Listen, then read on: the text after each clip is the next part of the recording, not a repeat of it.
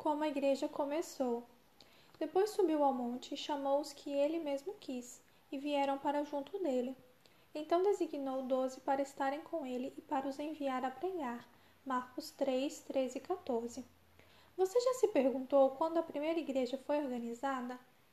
O primeiro passo no estabelecimento da igreja foi dado quando Jesus chamou os doze discípulos para ajudá-lo.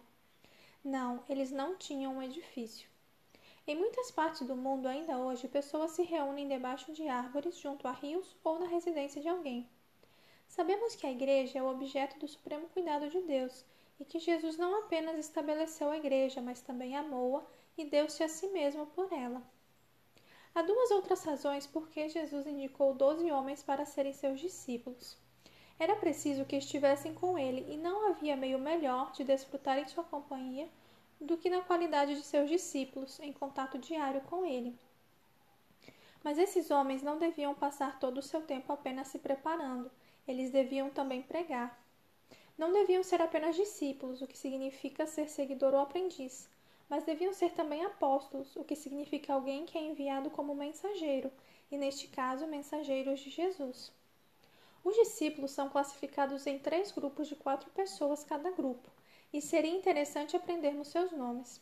Pedro, Tiago e João eram os discípulos mais achegados a Jesus. O primeiro nome do segundo grupo é Filipe de Betsaida, o qual ouviu pela primeira vez a respeito de Jesus através da pregação de João Batista.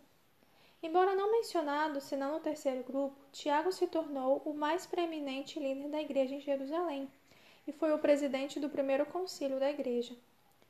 Todos os apóstolos tinham diferentes personalidades e estavam todos eles muito longe da perfeição.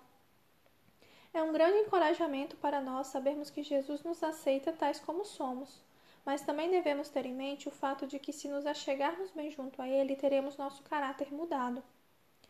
Aquele que chamou os pescadores da Galiléia chama ainda homens ao seu serviço e está tão disposto a manifestar por nosso intermédio seu poder como por meio dos primeiros discípulos.